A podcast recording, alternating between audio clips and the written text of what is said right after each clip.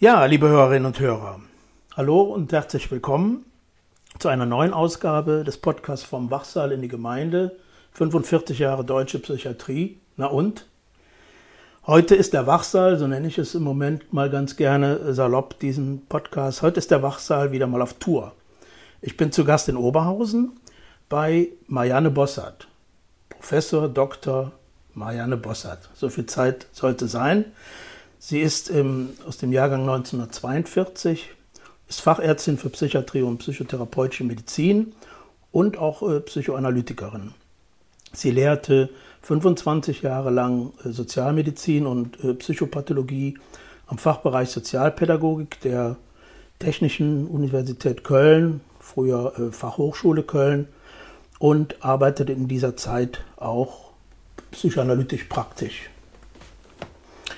Erstmal hallo und hallo. vielen Dank, dass ich hier heute sein kann. Und hallo Klaus. Hallo.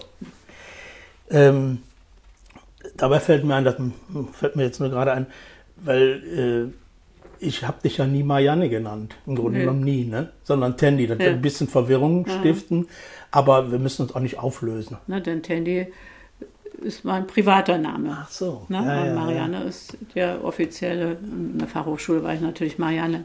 Aber wir kannten uns dann aus dem näheren so. Feld. Mhm. ja, ja, ich freue mich heute, äh, dass wir ins Gespräch kommen. Und ähm, du hast ja, äh, hast du mir erzählt im Vorfeld, äh, die ersten neun Jahre deines Lebens äh, in der damaligen DDR gelebt. Da bist du in die ersten Jahre aufgewachsen und hast auch mit deiner Familie dann Anfang der 50er Jahre, glaube ich, äh, hier nach Westdeutschland dich aufgemacht mit der Familie. Und das knüpft so meine allererste Frage eigentlich an.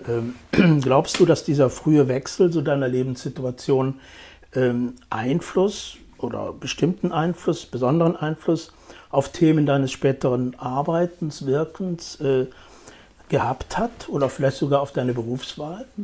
Also da bin ich ziemlich sicher. Ich will nur sagen, äh, es war nicht meine Familie, die rübergemacht ist oder hat, sondern es war meine Mutter und meine Schwester. Und es ist eine ganz komplizierte Geschichte, okay. nicht einfach nur rüber machen, sondern das war äh, mit vielen Schwierigkeiten verbunden. Und äh, ich denke schon, äh, dass das meine weitere äh, Geschichte beeinflusst hat. Aber äh, dieses Rübergehen, es war ja tatsächlich eine Flucht, ähm, hatte eine Vorgeschichte. Und die spielt auch mit eine Rolle, wie gesagt, im Krieg geboren. Das heißt, äh, zu erleben für ein Kind Trennung, Abschiede, äh, Schwierigkeiten. Und äh, dieses Rübergehen oder Fliehen, ähm, das war natürlich auch mit Schwierigkeiten für das neunjährige Mädchen verbunden. Ähm, und ich denke schon, dass das meine weitere Lebensgeschichte beeinflusst hat. Mhm. In dem Sinne, dass es doch mit vielen, vielen Veränderungen äh, in Verbindung stand. Äh, ich habe mal gezählt, ich habe in diesem Jahr äh, achtmal die Schule gewechselt. Das finde ich für ein neunjähriges Kind ziemlich mhm. viel. Mhm. Das heißt, ich habe in dieser Zeit ähm, ja, viele Situationen erleben müssen, in denen ich fremd war, in denen ich mich ängstlich und unsicher gefühlt habe und immer wieder neu anfangen musste. Mhm. Und ähm, das hat sicher Spuren hinterlassen dass ich äh, kleine verlorene Kinder eigentlich immer äh, schnell ins Herz geschlossen habe mhm. und äh, damit sicher auch ähm, äh, mich selbst äh, ins Herz geschlossen ja, habe, ja, ne, als. Äh, kleines einsames Mädchen, sagen wir mal mhm. so. Bist du denn, seid ihr denn da erst nach, nach Berlin, also nach, nach West-Berlin? Ja, das war damals, äh, ging das ja noch, äh, ja. dass man äh, nach West-Berlin ging und da musste man in ein Lager. Mhm. Also wir waren in zwei verschiedenen Lagern, meine Mutter, meine Schwester und ich, äh, und warten, bis dann die ganzen Formalitäten geregelt waren und klären, ob man als Flüchtling anerkannt wird oder nicht. So. Und äh, das haben wir, diese ganzen Prozeduren ja. haben wir damals auch gemacht. Ist sicher nicht so schlimm, wie das für die Menschen heute ist, ne, wenn die hierher mhm. kommen. Aber äh, das war äh, eine äh, wichtige Station, die man durchlaufen musste. Und wenn das dann alles äh, klar war, dann stieg man in den Flieger. Ach so. Um dann nach Westdeutschland. Um nach Westdeutschland, mhm. also wir flogen nach Hannover. Ach so. Ja. Mhm. Mhm. mhm. ja, für mich war das nur noch mal so direkt zu Beginn so ein Einstieg, weil, weil auch da äh, ist, ist man, bist du ja auch schnell eine Zeitzeugin in einer ganz anderen Story als ja. jetzt hier Psychiatrie oder ja. so, sondern das ist ja wirklich eigene ja. Geschichte. Ne? Ja. ja, und war jetzt nicht neun Jahre DDR, das muss man ja noch mal klären, ne? sondern DDR gab es ja ab 48 ab, mh, und davor war noch was anderes. Du hast ja, wie ich schon am Anfang auch bei deiner Vorstellung sagte, ähm, Medizin studiert. Wo, wo hast du eigentlich Medizin studiert? Also ich habe in Marburg angefangen, 1962. Äh, da ging es ja gerade alles los. In Marburg äh, gab es ja diese äh, dramatische Geschichte, der Einzug der Professoren im schwarzen Talar, mhm. wo dann plötzlich ein Schild hochgehalten wurde unter den Talaren der Miep von tausend Jahren. Mhm. Also da, da ging die Studentenrevolte los. Äh, und ich war da auch irgendwie mit drin. Äh, und dann äh, bin ich in dem klinischen Semester nach Hamburg gewechselt aus verschiedenen Gründen und schließlich in Essen gelandet und da das Examen gemacht. Ah. Und war damals denn schon, also während des Studiums schon klar, wird Psychiatrie ein Thema für dich werden? Das hat sich eigentlich früh schon äh, so bei mir eingestellt, so die Überlegung, Psychiatrie ist interessant, äh, Psychiatrie ist schrecklich, mhm. äh, Psychiatrie äh, kann man was verändern und äh, das, das hat mich sehr früh schon beschäftigt. Ja. Ich habe in meiner Hamburger Zeit natürlich den berühmten Professor Bürger Prinz erlebt, mhm. der schon an Samenkorn bei mir gelegt hat des großen Widerwillens. Äh, ne, er hat sich ja äh, immer als großer Widerstandskämpfer beschrieben, äh, wobei ja dann rauskam, ne, dass er im Gegenteil, dass er viel Gutachten geschrieben hat für Sterilisierung oder mhm. sonst irgendwas. Äh, und äh, über den habe ich mich wirklich schon damals sehr, sehr geärgert und mir immer überlegt, was mache ich, wenn der mich aufruft in dem Hörsaal, äh, um Praktikando auf der Bühne mit ihm äh, einem Patienten vorzuführen. Mhm. Habe mir mal vor, äh, vorgestellt, der fischte sich dann immer jemanden raus. Äh, wenn der mich rausfischt, dann sage ich dir mal die Meinung, mhm. dass man mhm. Patienten nicht einfach so vorführen kann und äh, überhaupt. Ja. Aber er hat mich nie rausgefischt. also das blieb mir dann erspart, mm, dieser mm. Kampf. Das heißt, man war damals in der Zeit auch persönlich dann schnell in, in so Auseinandersetzungen involviert. Ja, ne? also und die Elterngeneration äh, war ja die Generation der Nazis, ne? oder ja. der Menschen, die mit den Nazis irgendwie haben klarkommen müssen. Mhm. Und äh, das haben wir natürlich auch in unseren äh, Lehrern, unseren Professoren äh, gesucht ne? und, und äh, gar nicht so selten entdeckt. Ja, ja. ja, ja. ja ich hatte ja in einem der letzten ähm, Podcast-Folgen auch über so eine Veranstaltung 100 Jahre kommunale Psychiatrie äh, berichtet. Und da waren auch so historische Aus, also von Historikern Ausführungen, die nochmal diese besondere Verwicklung auch des mhm. Berufsstands der mhm. Ärzte und Ärztinnen äh, mit dem Nationalsozialismus mhm. schon viel früher, also mhm. schon, schon in der Vorbereitung auch für Gesetze und so beteiligt waren. Das war die, wo die größte Gruppe, wie die, wie die Frau ähm, Historikerin erzählte, dass da bis zu 80 Prozent damals mhm. äh, in, der, in der Partei, in der NSDAP mhm. waren. Ja. Und da natürlich auch vieles dann rüber in die, in die Zeit danach. Ne? Und das war ja noch, noch frisch. Ne? Mhm. Also, obwohl schon ein paar, zehn, ja. ja, fast 15 Jahre her war, aber Kriegsende war das schon noch sehr ja. frisch. Aber das war, die ganze Nachkriegszeit hat das bestimmt. Es geht ja bis heute ja. noch, ne, die Auseinandersetzung und Klärung. Ähm, für mich war was ganz Wichtiges, ähm, wie ich 19, im Wintersemester 1962 anfing, hatte ich einen großen Bruder, der in Marburg studierte und äh, Jura studierte und der schenkte mir zum Beginn meines Studiums ein Buch äh, Mitscherlich und Mielke, hm. Medizin ohne Menschlichkeit. Und äh, da ging es um die Nürnberger Prozesse und ähm, das war irgendwie ein, äh, ein ganz, ganz wichtiges Buch. Und dem folgte ja ein anderes wichtiges Buch, äh, nämlich von Mitscherlich, den beiden, ähm, Die Unfähigkeit zu trauern. Und das ist ein Buch, das dann auch sehr wichtig äh, mhm. gewesen ist für mich oder auch Mitscherlich überhaupt, äh, der ja die Psychoanalyse wieder nach Deutschland geholt hat und äh, also mit diesem Trauerbuch natürlich äh, was ganz, ganz Wichtiges äh, vermittelt hat. Mhm. Ja.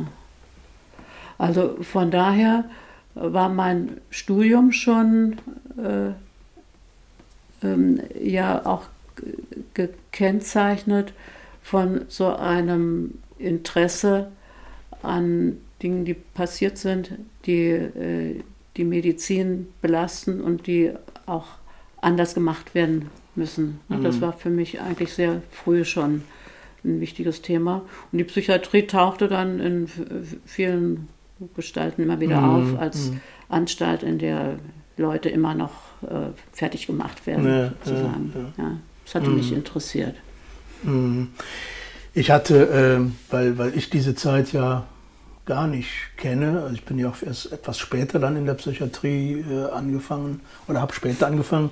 Aber da äh, hatte ich ja mit dieser Carmen Thomas mal drüber gesprochen, die als Journalistin vor sozusagen jeder Reformbewegung in Deutschland mhm. da schon in den Psychiatrien rumgereist äh, ist, auch Europa, europäisch.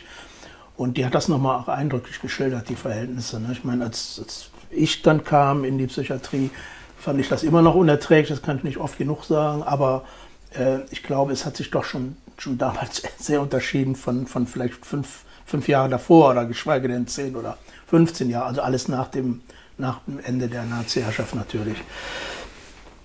Ich würde jetzt gerne mal auf, auf so, ein, so ein Kapitel kommen, eigentlich so darauf, ähm, dass sich unsere Wege ja zum ersten Mal äh, gekreuzt haben. Das war nämlich da in der Psychiatrie. Das war in der, in der Dürner äh, Klinik, Dürner Anstalt Mitte der 1970er Jahre.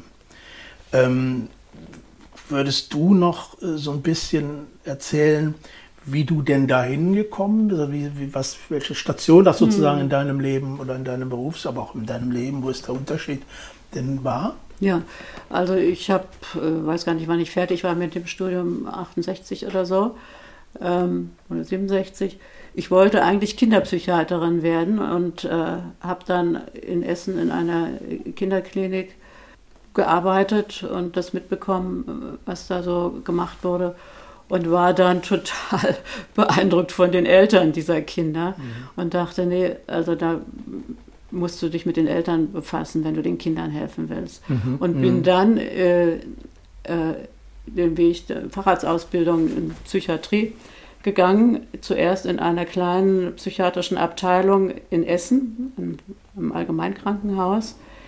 Ähm, da musste man mit einem Schlüssel die Tür aufmachen und wenn man die Tür öffnete, stürzten einem äh, irgendwie sechs oder acht Männer entgegen, die vor dieser Tür warteten und raus wollten. Es war also immer ein Gedränge an dieser Tür. Äh, das war so eine Art Ritual. Also jeder, der reinkam, musste irgendwie sich beschäftigen mit denen, die da raus wollten. Mhm. Mein Chef äh, war ein äh, medizinisch, ein total medizinisch äh, orientierter Psychiater, aber sehr nett. Äh, ich habe also die ersten Wochen immer neben ihm gesessen und äh, geguckt, was er machte. Und er hat mir das gezeigt, was er machte. Und äh, ich war längst überzeugt davon, dass das viel, viel, viel zu medizinisch ist, was da läuft. Und es wurde eigentlich auch nur mit Elektroschocks, mhm. der, Insulinschocks und Medikamenten, Haloperidol gearbeitet, wobei das Haloperidol nicht tropfenweise dosiert wurde, sondern in diesen kleinen Plastikflaschen mhm. drückte man ja. Einmal kräftig durch, das waren dann 100 Milliliter oder so. Mhm. Ja. Also das war äh, schon, äh, schon hart. Aber ich habe in der Zeit dann auch da meine Dienste gemacht und immer abgewartet, bis alle gegangen sind und habe mir dann die einzelnen Patienten nochmal in mein Zimmer eingeladen mhm. und wir haben uns unterhalten. Das war irgendwie äh, eigentlich ganz, ganz schön, was die auch gern gemacht haben. Und ich wurde so äh, sicher äh, für mich, dass das Sprechen in der Psychiatrie was ganz Wichtiges ist. Mhm. Und habe mich dann umgesehen nach, äh, ich wollte ja, diesem Philippus-Stift nicht bleiben, nach etwas anderem und stieß dann auf eine Zeitungsnotiz Landeskrankenhaus Düren, Professor Pflegel, äh, Stationen äh, sind, äh, sind dabei zu verlottern und äh, im Dreck zu ersticken, weil die Patienten alles selber machen müssen. Und genau das hatte ja. mich dann äh, interessiert. ich bin nach Düren gefahren und habe mich da beworben und bin da Assistenzärztin geworden und in diesem Bereich von Professor Pflege ähm, gelandet, was ich auch unbedingt wollte. Und äh, damit begann dann für mich ein äh, ganz wichtiges neues mhm. Kapitel.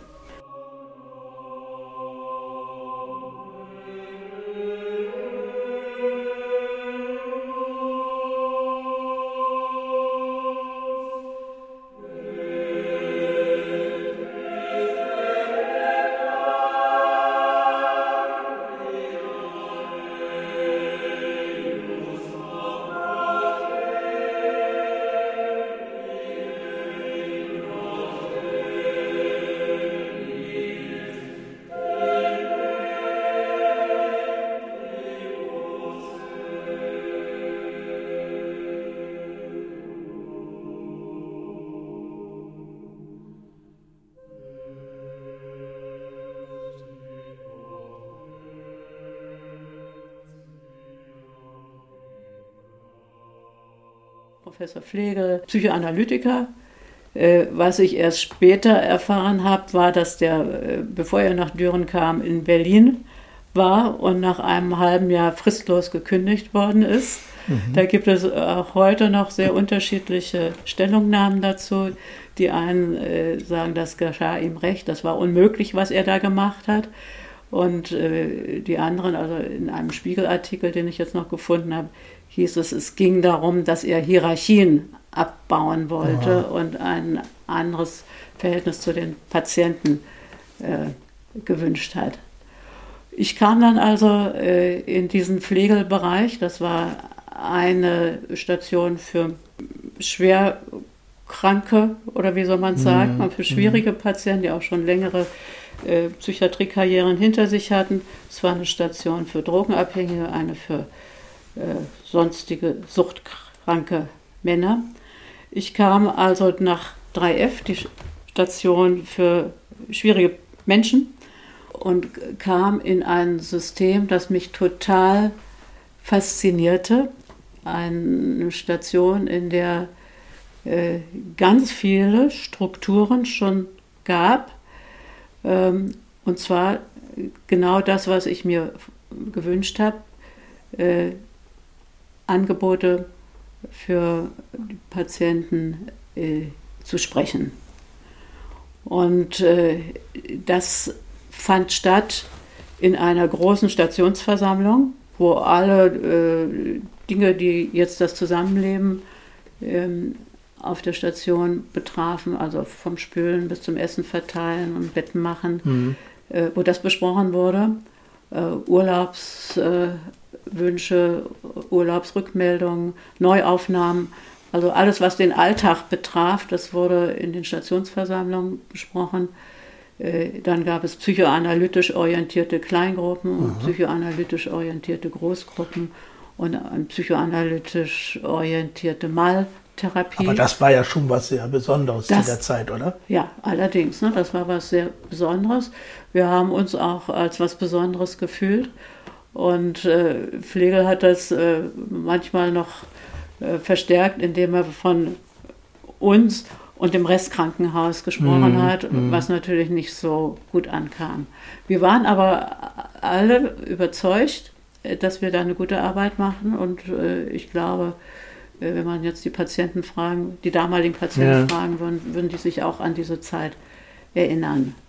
Das Besondere war, dass äh, Hierarchie, wie schon in Berlin, äh, sehr flach war. Also dass äh, Schwestern, Pfleger, Ärzte, Psychologen sozusagen den gleichen äh, Aufgabenbereich hatten, mhm. dass alle, also als Psychoanalytiker ge, äh, auf diese Station ge, äh, sich fühlten und als äh, Psychoanalytikerin gearbeitet haben äh, was sich dann irgendwann auch als ein großes Problem erwies. Ja. Aber zunächst mal war das, das Besondere, dass also Pfleger, Schwestern und Ärzte eigentlich alle die gleichen Aufgaben hatten. Dass also die Pfleger äh, nicht gepflegt haben, sondern therapiert mhm. haben, genauso wie, wie die Ärzte und die Psychologen. Das war einerseits, ähm, glaube ich, ganz gut, weil wir uns ständig miteinander auseinandersetzen mussten äh, und uns mitteilen mussten, äh, was los war. Das war aber auf die Dauer auch ein großes Problem, was dann schließlich dazu führte, dass doch differenziert wurde, dass es auf der einen Seite die Psychotherapeuten gab und auf der anderen Seite die Soziotherapeuten. Mhm. Mhm. Ähm, das war das Ergebnis ähm, von intensiven Supervisionssitzungen, zu denen äh, vor allen Dingen äh, Psychoanalytiker vom Kölner Institut kamen. Mhm, mh. äh, einen Namen, Frau Gupta ist äh, mhm. damals bekannt gewesen, mhm, ja. Äh, Bettina äh, Meissner oder auch Manfred Schmidt, die kamen alle aus Köln angereist und äh, überzeugten dann schließlich auch den Pfleger und uns, dass wir da differenzieren müssen, dass es äh, unterschiedliche Aufgaben gibt und die, äh, dass die alle gleich wichtig sind und dass Schwestern und Pfleger mit dem Alltag äh, äh auf der Station direkt äh, konfrontiert werden mhm. und da auch, auch handeln müssen und dass es dann auch keinen Sinn macht, äh, eine Deutung und ist sie noch so gut mhm, überlegt, äh, auszusprechen, weil einer sein, sein, sein Zimmer vermüllt. Ja, so, ja, ja, ja, ja. ja ich kenne die Diskussion natürlich auch später so ein bisschen, die wir in der Tagesklinik in Köln, in der Altebaustraße, da, da ging es dann am Anfang auch um ähnlich. Da hatten wir schon aber diese Erfahrung ja auch äh, schon, schon ein bisschen gemacht. Aber was glaubst du denn, ähm, war das denn eher so ein politisches Motiv, da vielleicht diese Unterschiede äh, in den Rollen äh, zu, ja, ich bin ja zunächst mal zu nivellieren oder mhm. zu, zu also wir haben mit Pflegel dann gar nicht großartig darüber gesprochen. Ich weiß auch gar nicht, was er sich wirklich dabei gedacht hat.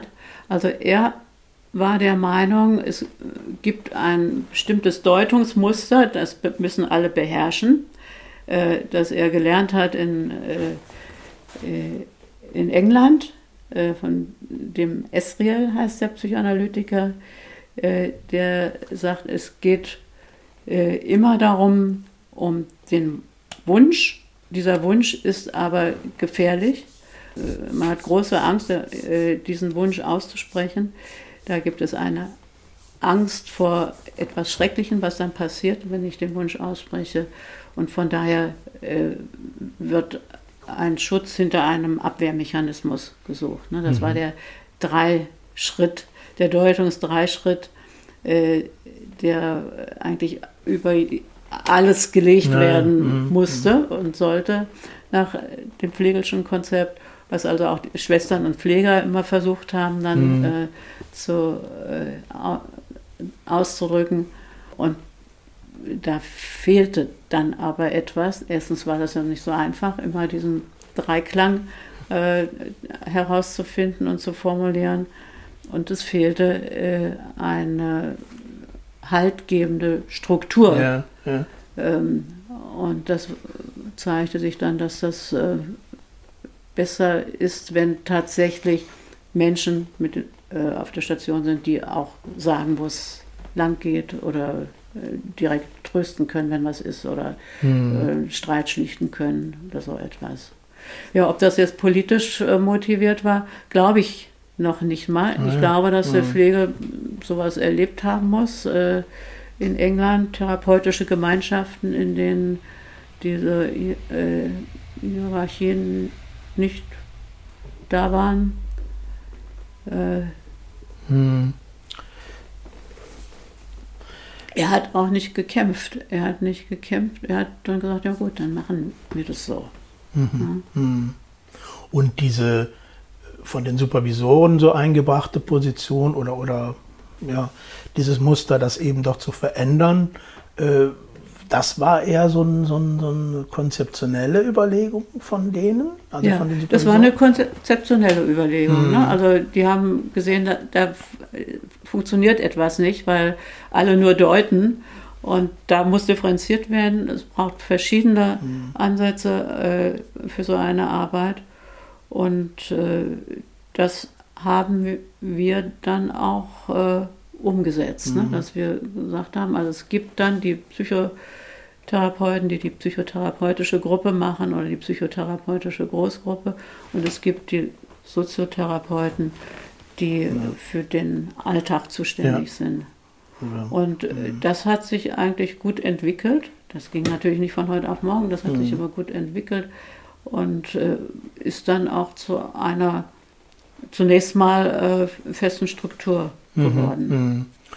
Also wir haben das später ja Milieutherapie genannt, mhm. also so diese Berufsgruppen, jetzt auch Pflege ja. und, und auch Sozialarbeit in gewisser Weise, dafür auch in der Realität diese Halte, wie du eben auch beschrieben hast, so eine Haltefunktion dann auch leben konnten oder auch, dass deren Job, aber auch deren Rolle war und auch eine ganz wichtige Rolle im Gegensatz zu, zu eben so den anderen, äh, ich sag mal so deutungsorientierten, ähm, soll ich sagen, Umgang oder mhm. Verhalten. Ne? Also mhm. das leuchtet mir sehr ein. So und wann fing die, diese Station denn, also diesem Konzept, wann, wann fing das an da ungefähr? Also das war ähm, seit einem Jahr, also ein Jahr bevor ich kam, ging, ja. ging, das schon los. Also er ist ja so. aus Berlin rausgeflogen und hat dann ja. in Düren äh, wunderbarerweise ne, von dem liberalen äh, Direktor Köster, ja. äh, der hat das Wagnis auf sich genommen und den, den äh, Bösewicht als Abteilungsleiter da eingestellt. Mhm, ne? Mhm, mhm. Ach ja, dann, dann ist das, das hatte ich gar nicht mehr so in Erinnerung, aber das ist ja dann doch schon eine lange Zeit, wenn man so 1970, ich, ich habe 75 da angefangen mhm. und habe da immer nur mit, mit äh, wie sagt man, äh, großen und, und sehnsüchtigen Augen auf dieses Konzept von außen geguckt, mhm. weil ich habe es mal letztens noch mal erzählt, ich ja meine, meine Ausbildung da äh, in der Pflege genau gegenüberliegend auf demselben Flur in der Station begonnen habe. Das war da nämlich eben 3E. Ne? Ja, du ernst. Äh, ja. äh, aber das ähm, hat mich von Anfang an fasziniert gehabt, so dieses, aber ehrlich gesagt, so, so Details, die du jetzt so andeutest, kannte ich gar nicht. Ne? Oder war, es war immer so, das hatte so eine, so eine Aura irgendwie in der Klinik, da das ja. wirkte. Ne? Ja. Also das hieß ja auch immer, äh, komm, wir gehen zur Märchenstunde. äh, und die Märchenstunde, äh, das war die Supervision, die Herr ja. Pflege äh, dann jeweils machte. Ne? Und das war irgendwie in der ganzen Klinik äh, mhm. berühmt, dass da die, die Leute mal zu sitzen und sitzen und sitzen mhm. und reden und reden und reden. Äh, aber es ging auch eine gewisse Faszination davon ja, aus. Ja. Ne? Und ich denke, also diese Märchenstunden, also das war das, was äh, Herr Pflegel äh, der machte, wenn die Psychoanalytiker aus Köln kamen, dann war das Supervision. Mhm. Und ähm, äh, das war schon, äh, schon was Besonderes ne? und was Neues. Dass nämlich der Anspruch äh, da bestand, das, was wir machen hier, äh, das müssen wir äh, besprechen. Das können wir nicht einfach so einfach mal so abziehen, sondern mhm. das ist so wichtig, äh, äh, dass wir das regelmäßig besprechen müssen. Und das war auch ein wichtiger Kampf dann auch mit dem Landschaftsverband, diese Supervisoren mhm. zu kriegen. Also die ja. wurden uns ja nicht äh, geschickt, sondern da, äh, die mussten ja bezahlt werden ja, und so klar, weiter. Klar. Und diese Stellen mussten eingerichtet werden. Äh, und das war sicher was ganz Wichtiges, ähm, das äh, uns geholfen hat. Ne? Wir waren ja noch keine Psychoanalytiker, wir ja. wollten das auch werden und waren äh, auch sehr interessiert daran, dass die kommen. aber ne, es war einfach wichtig, dass so viel passiert, dass, dass diese, dieser Schutz ne, der Supervisoren äh, da war. Ja, ja, zur. Verfügung stand. Mhm, mhm. Du hast ja schon vorher gesagt, dass so dieser Ansatz äh, psychoanalytisch, äh, ich sag mal, äh, die, die Menschen zu sehen oder die Erkrankungen, psychische Erkrankungen zu sehen, war das denn da schon ganz klar, dass du auch äh, eine Ausbildung zur Psychoanalytikerin ja, machst? Ja, also dabei? das war schon für mich schon klar, als ich noch in Essen in, in dieser ja. psychiatrischen Abteilung war. Äh, da habe ich mich schon umgehört, äh, wo gibt es denn eine Möglichkeit, eine Ausbildung zu machen. Und das Einzige, was ich da in erreichbarer Nähe gefunden habe, war eine psychoanalytische Gruppe äh, in Düsseldorf von Melita Mitscherlich, eine Psychoanalytikerin und hat dann eine Gruppe angeboten nach psychoanalytischen Grundsätzen. Da habe ich angefangen, mich mhm. mit mir zu ne, mit Hilfe einer Psychoanalytikerin zu beschäftigen. Irgendwann im Kölner Institut die Ausbildung angefangen. Mhm. So. Mhm.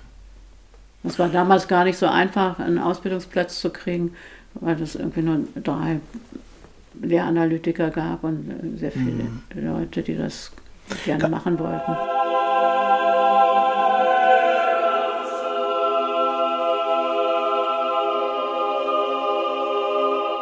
Kannst du denn an der Stelle, ich weiß jetzt nicht, ob, ob du das so aus dem Stehgreif machen willst, äh, da ranken ja viele, viele äh, Fantasien über diesen Beruf oder über diese Ausbildung Psychoanalyse.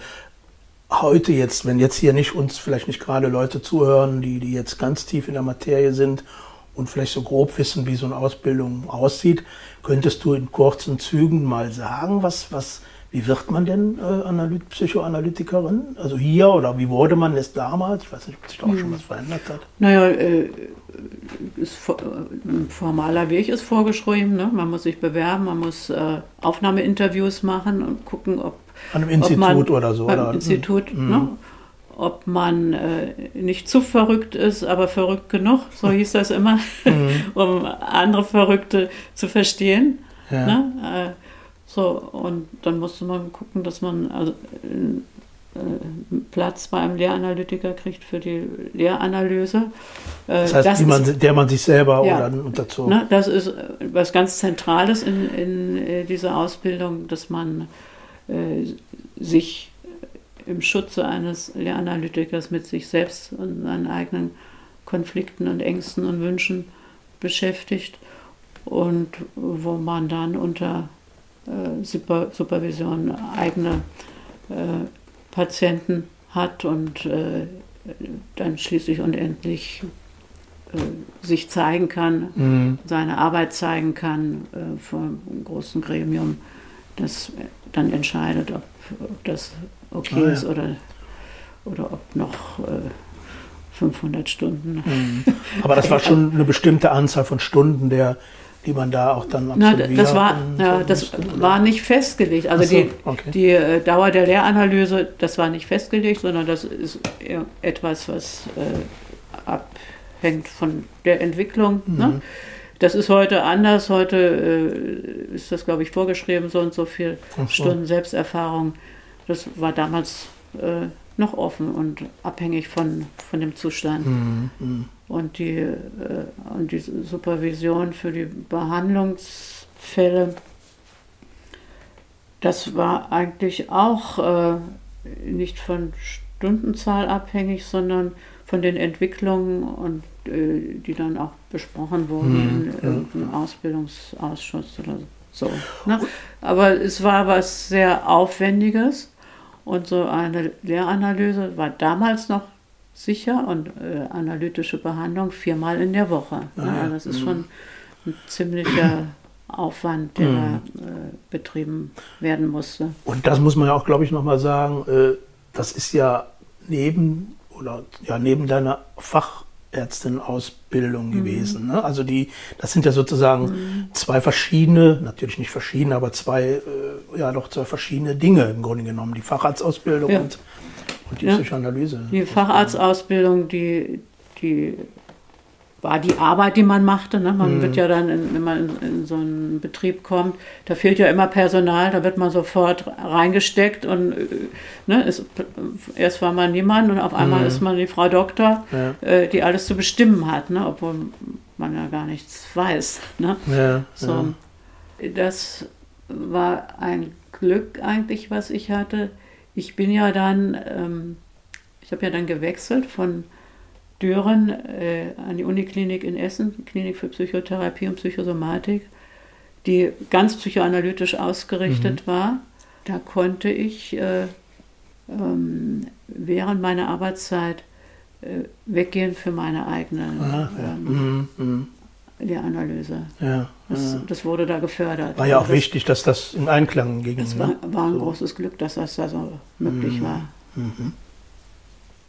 Ja, du sagst schon, ähm, du bist dann irgendwann da weg, aber ich, ich komme, ich merke, ich komme noch gar nicht so sehr ja. los von, von, äh, von diesem Düren Konzept. Ja. Äh, ja. Aber äh, eigentlich so nochmal in diese, in, die Richtung gefragt, ähm, du hast ja da auch den ganz normalen Dienst, ärztlichen Dienst, Bereitschaftsdienst und was alles da so mit dranhängt an diesen Stellen ja auch gemacht und eben auch schon mal so ein bisschen angedeutet wie, wie das Konzept oder die Station da in anderen äh, Teil der Klinik denn angesehen war. Aber hast du das denn in der Praxis gemerkt irgendwie? Also wenn jetzt in der, in der Klinik Alltag gemerkt, wenn, wenn du jetzt, sagen wir mal, Dienst hattest, äh, dass dann die Leute anders drauf waren äh, als bei anderen? Äh, also die Kollegen oder Personal? Die Kollegen, ja.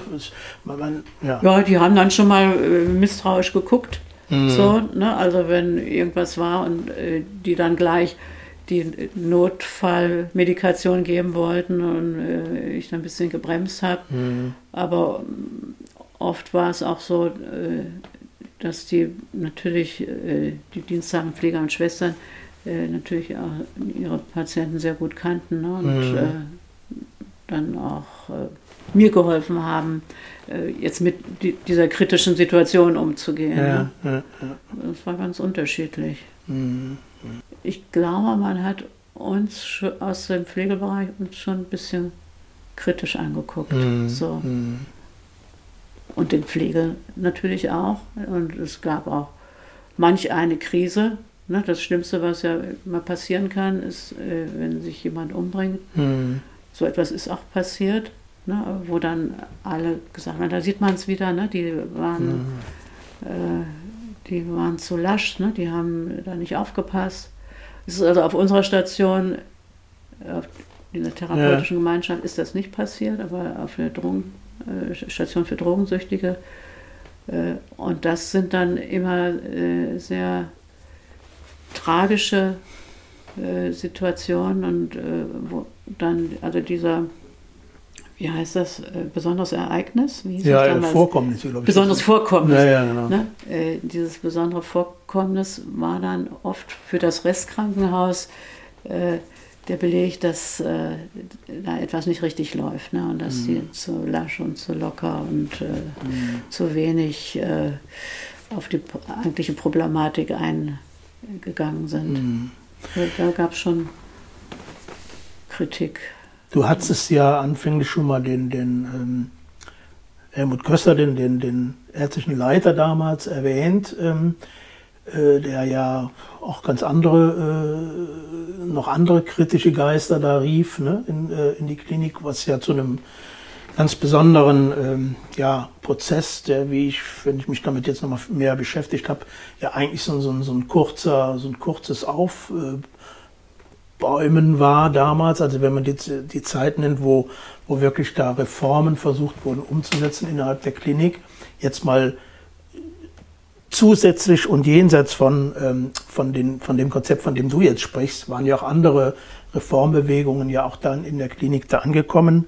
Ähm, und was, was, wo ich hin hinaus will auf die Frage ist, ähm, der, der Herr Köster, der damals eben da der, der ärztliche Leiter war und da auch ja sich trauen muss, hätte sicher auch einen, einen, cooleren Job machen können und sagen, ja, das, das teile ich mir alles von der Backe und mache so meinen mein irgendwie durchgewurschtelt, aber das war ja schon, muss ich auch selber nochmal gestehen, im Rückblick auf durch auch viele Recherchen, die ich so betrieben habe, hat er sich ja schon sehr weit aus dem Fenster gelehnt, auch gegenüber dem, den Trägern der mhm. Klinik, also Landschaftsverband Rheinland in dem Falle, aber auch so ein bisschen in, die, in der Szene, wenn man das so sieht. Ähm, hast du, hat der das denn immer mitgetragen oder gab es da auch Interventionen seitens der, der klinischen Leitung in so ein Konzept? Kannst du dich da vielleicht erinnern an irgendwas? Also ich weiß von nichts, aber es ist jetzt nur so eine, mhm. so eine Frage, so eine Überlegung. Also äh, Köster hat, glaube ich, vieles zugelassen. Und äh, er hat ja dann auch ermöglicht ähm, regelmäßige Institutionsberatung. Ähm, das war damals berühmter und viel äh, bewunderter Berater, der Herr Lellau. Mhm. Äh, der da, ne, wenn da, äh, es ja viele Konflikte und äh, Situationen, die, die nicht optimal waren, aber äh, der Köster hat sich dafür eingesetzt, ne? das war jetzt nicht Pflegel oder so, sondern das war äh, der Köster und es war auch was anderes, was der Lellau dann da machte als äh, die Supervisoren. Ähm, der hat äh, das zugelassen und das ähm, ja gewollt. Ne? Ja, ja. Äh, dass also die verschiedenen Berufsgruppen oder auch verschiedene Teams, je nachdem, wo da jetzt äh, was äh, unklar war, äh, wo die, ohne dass der Chef dabei war, ja. ist auch wichtig, ne? Äh, wo dann Schwierigkeiten besprochen werden können. Ja, das, mm. aber ich glaube, wenn der, also, habe jetzt keine Beispiele mehr dafür, aber äh, wenn der, der Landschaftsverband war, der, der den drohenden Finger äh, gezeigt hat. Und je nachdem, ne, wie das dann, äh, um was es ging, äh, hat der Köster dagegen gehalten oder aber auch versucht, was äh, aufzugreifen. Ja, ja, aber da bin ich jetzt ja. ja 50 Jahre entfernt das, davon, weiß nicht mehr die, die Details. Nein, aber die, die, dieses Detail ist, oder das ist ja eigentlich kein Detail, was du sagst, so diese, dass er ist zumindest äh, der Köster auch auf der Ebene der Organisation nochmal aufgegriffen. Also er sagt, okay, da kann ja, kann ja hier ein therapeutisches Konzept oder so, kann ja vielleicht auch was nicht so optimal sein, aber wir gucken uns, äh, und das ist ja auch sein Job irgendwie gewesen, uns das als Organisation an und hat da eben so eine Beratungsebene nochmal eingezogen. Mhm. Also habe ich ja später, äh, also ich, ich, könnte dir aus dem Stand fünf Kliniken nennen, wo das nie der Fall war, mhm. wo man mhm. auf der Ebene auch mal geguckt hat, wo, wo sind, wie, wie kann man so Konflikte noch mhm. äh, und helfen zu lösen. Ja, ne? ja und es war ja, äh, war ja die Zeit der, ähm, Psychiatriereform, ne? also wo die äh, 1975 die Enquete ja. zur Lage der Psychiatrie äh, erstellt worden ist ne? und äh, wirklich gezeigt hat, ne? Äh, was alles für Missstände da sind. Ne? Da kam man ja gar nicht mehr drum herum, ähm, ja. Äh, als das irgendwie auch zur Kenntnis zu nehmen. Ne? Und äh, zu gucken, was, was ist, äh, wo können wir ansetzen. Ja. Jetzt weiß ich, welche Frage mir noch da in diesem, zu diesem Komplex da nochmal eingefallen ist. Nicht, meine Wahrnehmung auch in den letzten zwei Jahrzehnten, in denen ich noch gearbeitet habe, hat diese Form der Gruppentherapie an, an Bedeutung verloren. Äh, also so auch ambulante Gruppentherapien. Also es, ist, es war immer schwieriger, Gruppentherapien zu finden. Also zumindest kenne ich das so aus meiner praktischen Tätigkeit.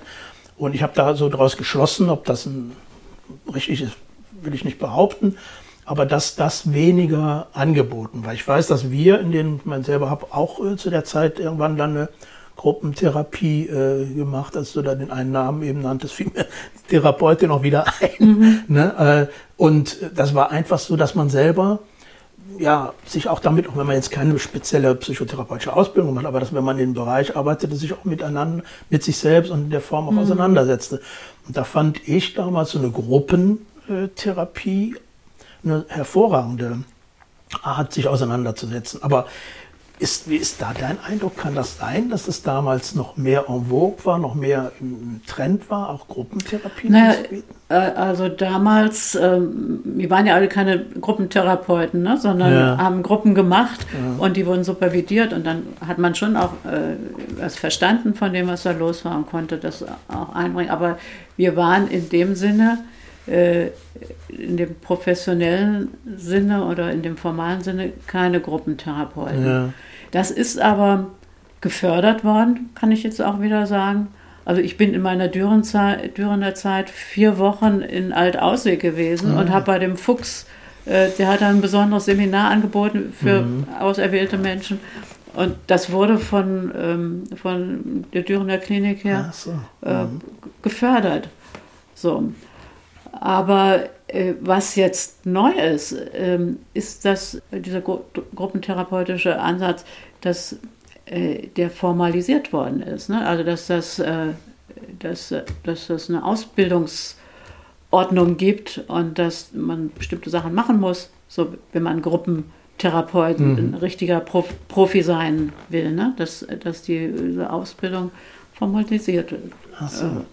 Worden ist. Und wir machten das damals ja aus dem Ärmel. Ne? Ja, ja. So. ja. Mhm. Aber ich bin eigentlich überzeugt davon, ähm, dass Gruppen, äh, wenn sie eingeführt werden in, so eine Abteilung, äh, dass sie Sinn machen. Mhm. Ganz egal, ob das jetzt eine, eine analytische Ausbildung dahinter ja. steckt, sondern äh, als Angebot miteinander ins Gespräch, in einem geschützten Rahmen miteinander ins Gespräch zu kommen. Ne? Und das ist ja schon vielen Situationen große, mhm. äh, gute Sache. Ja, ja, ja. Also, ich, ich, also es gibt einmal ja. jetzt die, die, formalisierte Ausbildung mhm. zum Gruppentherapeuten, auch mit allen möglichen Selbsterfahrungen und äh, Supervisionsstunden und allem drum und dran. Und, mhm. und es gibt diese lockeren Gruppen, äh, Therapiemöglichkeiten, wo man noch nicht mal sagen muss unbedingt, dass es eine Therapie ist, sondern ja, ja, Gruppenangebote, ja. Angebote, wo man miteinander auch vielleicht unter Anleitung äh, von einem Leiter oder Leiterin ins Gespräch kommen kann. Mhm. mhm. Ja, wie gesagt, meine Wahrnehmung war in der letzten Zeit, also wir haben ja häufig da auch ambulante äh, Therapieplätze gesucht. Äh, was ja ohnehin extrem schwierig war und, und noch viel schwieriger geworden ist. Aber dass es noch schwieriger war, überhaupt Therapeuten, ambulante Therapeuten, ja, ja. Niedergelassene zu finden, die die Gruppentherapieangebote ja. machen. Ne? Äh, egal, wir müssen das nicht unbedingt vertiefen, aber mir fällt das ein, dass das damals ja, wenn es auch vielleicht nicht im ganz engen therapeutischen Sinne oder in dem formalen, wie du jetzt nochmal erklärst, war doch diese Gruppen, waren doch diese Gruppensitzungen oder die Art, auch in Gruppen was zu machen, eine, ja, ich fand eine große Errungenschaft ja, auch. Ja. Ne? Also und was, ja, was Besonderes auch. Also äh, ich habe sogar in dem Philippusstift, wo ich war, ne, wo die Männer zur Tür raus wollten, äh, haben wir dann äh, da waren sechs oder acht Betten in einem Zimmer, die haben wir dann zur Seite geschoben und dann einen, Kreis, mhm. einen Stuhlkreis gemacht und äh, haben die geschimpft. Also aber ja, ja. ja aber mhm. hat gut getan. Ne? Ja, das war, war, war ich noch keine Gruppentherapeutin, aber ich gedacht, die müssen miteinander sprechen. Ne? Mhm. Ja, ich glaube, ich löse mich jetzt mal so ein bisschen von dieser Björner-Zeit. Ich weiß auch nicht, ob du da noch, ob dir noch irgendwas zu der Epoche da ja, ich, ähm, Wichtiges einfällt. Ich habe, ähm, wann war das? Äh, war lange weg von Düren und war, glaube ich, auch schon weg von der Fachhochschule. Ähm, da gab es einen Anlass, nämlich ähm, den Abschied von dem Herrn Knauer. Ja, der ja. war ja Nachfolger, glaube ich, von ja. Köster. Und da hatte man mich gebeten, ähm, was über 3F zu schreiben damals. Ach, ja? Äh, und ich habe das jetzt nochmal gelesen, das fand ich eigentlich ganz schön, was ich da geschrieben habe. Aber was ich jetzt sagen wollte, wann war das denn? Ja, ich war, äh, ich, ich kenne dieses Buch, ja, aber nicht, äh, nicht ja, genau den. Ja, Jahre später, äh, ich war schon lange weg. Ähm, hat man mich gefragt, ob ich über 3F schreibe. Und dann habe ich nochmal die Kollegen und die vor allen Dingen Schwestern und Pfleger aus der Zeit, soweit ich sie finden konnte, nochmal aufgesucht. Ja. Und mit denen über diese Zeit gesprochen. Und die haben alle gesagt, das war meine schönste Zeit mhm. auf 3F. Ne, also Psychologen und dann aber auch äh, diversen äh, Schwestern und Pfleger. Mhm. Äh, das war die schönste Zeit, weil wir da so gut zusammengearbeitet ja, haben. Ja. Ja. Mhm. ja, ja. Und weil es so interessant war. Ne? Mhm. Ja, also das kann ich gut nachvollziehen. Das, äh, ach, da werde ich noch mal reingucken. Ich wusste nicht, dass da auch, ich kenne dieses... Ähm, ja, guck mal rein. Also ich bin ja dann später äh, immer wieder mit Studenten nach Düren gekommen in die Forensik. Ein, ja. ne, einmal im Jahr habe ich eine Exkursion gemacht. Ich guck. Oh ja. Psychotherapiestation 3F in den frühen 70er Jahren. Die Märchenstunde. Ja.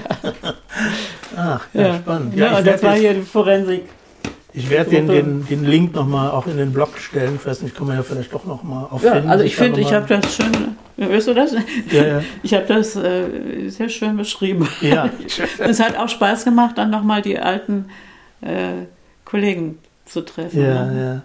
ja. Ja, der Herr Knauer hat ja jetzt auch noch relativ frisch ja nochmal über Haus 5 da, ein, mhm. also über diese Forensik, äh, ein Buch äh, herausgebracht, ah, ja. ne? Mhm, auch mit einigen Interviewpartnern. Aber es kam der Tag, als du ähm, auch von Düren, auch aus diesem aus diesem Märchenparadies da, naja. äh, nein, aber aus dieser Situation heraus weggegangen bist. Äh, ich weiß jetzt nicht, ob das überwiegend persönliche Gründe waren, aber ich will eigentlich nur, hm.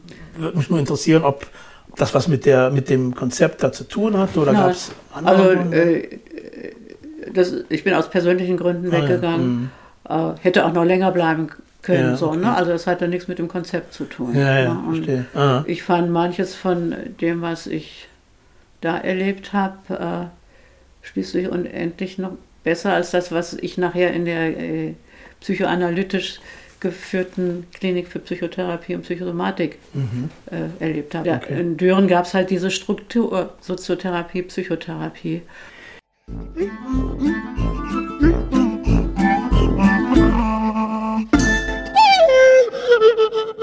Hi Klaus und alle, die uns zuhören. Manchmal überfällt einen die Inspiration und schon weiß man, was man zu tun hat.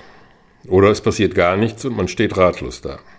Was ich sagen will ist, ich wusste bis Dienstag noch nicht genau, welchen Musiker oder welche Band ich für den heutigen Podcast auswählen sollte. Ich hatte zwar ein paar Ansätze im Kopf, aber keiner wollte mir so richtig gefallen. Dann war ich Dienstagabend in einem Konzert des Kölner Achtbrücken-Festivals und während ich der Musik folgte, erlebte ich einen luziden Traum. Das war übrigens das Thema der Veranstaltung bzw. des Konzerts, bei dem ich Gast war. Ausgelöst wurde der Traum durch den Ton des Saxophonisten, der mir gefiel. Dabei erinnerte ich mich an den Saxophonisten Nick Turner, der unter anderem mit Hawkwind zusammengearbeitet hat. In den späten 70er Jahren war ich relativ häufig in London, um dort Freunde zu besuchen, die in einer WG in einem kleinen Haus im Stadtteil Notting Hill wohnten. Und vor meinen Freunden hatten tatsächlich Mitglieder von Hawkwind in dem Haus gewohnt. Den Kamin des Frontrooms des Hauses zierte ein aufgemalter Starfighter. In etwas veränderter Form findet man den Kamin und den Starfighter, beziehungsweise sogar drei davon, auf dem Cover der LP Captain Lockheed and the Starfighters von Robert Calvert, ebenfalls Mitglied von Hawkwind, und auch Nick Turner spielte auf diesem Album mit. Im Haus gegenüber meiner Freunde wohnte ein bekannter Dealer, der unter anderem auch Lemmy Kilmister zu seinen Kunden zählte. Lemmy war damals noch bei Hawkwind und nach seinem Rauswurf gründete er dann bekanntlich Motorhead. Auf dem Album Captain Lockheed geht es im Großen und Ganzen in einer Art Hörspiel um die Anschaffung und den Einsatz des Starfighters für die deutsche Luftwaffe und der daraus resultierenden sogenannten Spiegel-Affäre, die zum Rücktritt von Verteidigungsminister Franz Josef Strauß führte. Die Platte gilt heute als gesuchtes Kultobjekt und erzielt auf Auktionen immer noch recht hohe Preise. Mittlerweile wirkt sie auf mich ein wenig befremdlich oder altbacken, vor allem die Stellen, wenn Engländer mit deutschem Akzent Texte sprechen, die angeblich Zitate von Franz Josef Strauß aus seiner Zeit als Verteidigungsminister sind. Aber das Album war damals durchaus ein ungewöhnliches Statement zur politischen Lage. Vermutlich, weil im Moment häufig von einer Zeitenwende die Rede ist, fiel mir in dem Zusammenhang der Track Warrior on the Edge of Time von Hawkwind ein. Eine ziemlich düstere Endzeitfantasie, die wir hoffentlich nie erleben werden. Hawkwind wurde in den 60er Jahren von Dave Brock, einem ehemaligen Basker, gegründet und gehörte zur Freak-Szene von Ladbroke Grove, wie auch die Pink Fairies, die Deviants, Quintessence und viele andere, die zur Gegenkultur gehörten oder zum Underground, wie man damals auch sagte. Sex, Drugs und Rock'n'Roll. Aber eben auch durchaus als politisches Statement gegen die gesellschaftlichen Verhältnisse. Ich habe Hawkwind des Öfteren live gesehen. Unter anderem auch auf einem der damals häufiger organisierten Free Festivals in der Nähe von London. Dabei war auch ein Freund von mir, der gerade aus dem Wehrdienst bei der Bundeswehr entlassen worden war. Grund dafür, wie es hieß, eine schwere psychische Störung, daher untauglich. Mein Kumpel hatte diese Störung allerdings nur gefegt, um vom Bund loszukommen, und er hatte Erfolg damit. Die Psychopharmaka, die man ihm während seiner Zeit bei der Bundeswehr verschrieben hatte, hatte er nie genommen, sondern gesammelt, aufbewahrt und in einem Plastikbeutel mit zum Festival genommen. Wenn man nicht genau hinsah, konnte man meinen, das Beutelchen sei voller Smarties, viele bunte. Nach dem Festival waren es nicht mehr ganz so viele. Hawkwind gibt es heute noch und die Gruppe veröffentlicht weiter gute Musik. Die letzte Platte, die ich kenne, heißt Somnia und erschien 2021. Dieses Jahr wird auch wieder ein großes Hawkfest stattfinden. Ein Festival mit Friends and Families der Gruppe. Themen der Songs von Hawkwind waren und sind inspiriert von Science-Fiction-Stories, befassen sich mit Reisen durch Zeit und Raum, Manipulationen des Gehirns und der Gesellschaft. Stories unter anderem vom Autor Peter Moorcock, der auch immer wieder mit der Band zusammengearbeitet hat. Den größten Hit hatten Hawkwind in den 70er Jahren mit dem von Lemmy gesungenen Song Silver Machine, der auch von Robert Calvert mitkomponiert wurde. Der Song klingt total spacey und nach den unendlichen Weiten des Weltraums. Aber es handelt sich bei der besungenen Silver Machine angeblich nur um ein Fahrrad. Das passt doch auch heute noch gut in die Zeit. Sparen wir Sprit und jetten mit der Silver Machine durch Zeit und Raum, solange wir noch können.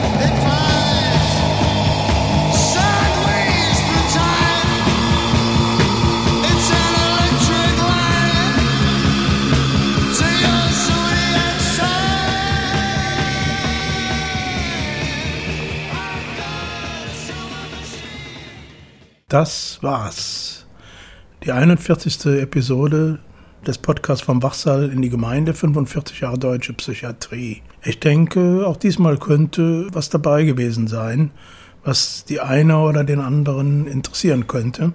Die Gespräche, in dem Fall heute das Gespräch mit Marianne Bossert, spiegelt doch immer äh, in besonderer Weise äh, ja, das Zeitgeschehen äh, wieder. Und äh, mir hat es großen Spaß gemacht. Nächstes Mal in der Episode wird es noch einen kleineren, kürzeren zweiten Teil dieses Gesprächs geben. Und ja, bis dahin genießt so sehr oder so, wie man das im Moment überhaupt kann, genießt die schönen Frühlingstage. Und wir hören uns wieder in 14 Tagen. Alles Gute, bis dahin. Tschüss.